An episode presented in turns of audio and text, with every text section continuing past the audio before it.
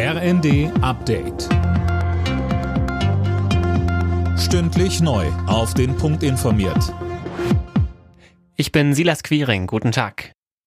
Die Gegenoffensive der Ukraine hat offenbar Erfolg. Die Ukrainer melden große Geländegewinne. Präsident Zelensky sagte in seiner täglichen Videoansprache, die russische Armee zeigt uns in den vergangenen Tagen ihre beste Seite, ihre Rückseite. NATO-Generalsekretär Stoltenberg sagte, Allein in den letzten Tagen haben wir Fortschritte im Süden in Resson und im Osten in der Region Kharkiv gesehen. Das zeigt den Mut, die Fähigkeiten und die Entschlossenheit der ukrainischen Armee und es zeigt, dass unsere Unterstützung jeden Tag auf dem Schlachtfeld einen Unterschied macht. And it shows that our support is making a difference every day on the battlefield.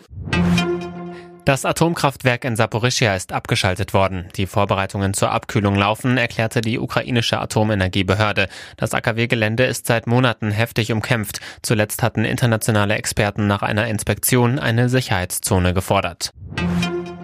Die Schweiz will ihr Atommüllendlager nur wenige Kilometer entfernt von der Grenze zu Baden-Württemberg bauen. In dem Endlager sollen ab 2050 unter anderem hochradioaktive Brennelemente aus den Schweizer Atomkraftwerken eingelagert werden.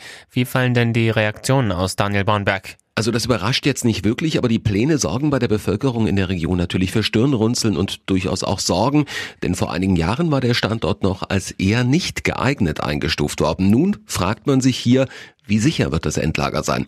Auch die Frage der Trinkwasserversorgung beschäftigt die Gemeinden in der Umgebung. Beim Filmfestival von Venedig ist der Dokumentarfilm All the Beauty and the Bloodshed mit dem Goldenen Löwen als bester Film ausgezeichnet worden. Es geht darin um die Opioid-Krise in den USA. Die Trophäen als beste Hauptdarsteller bekamen Kate Blanchett und Colin Farrell. Alle Nachrichten auf rnd.de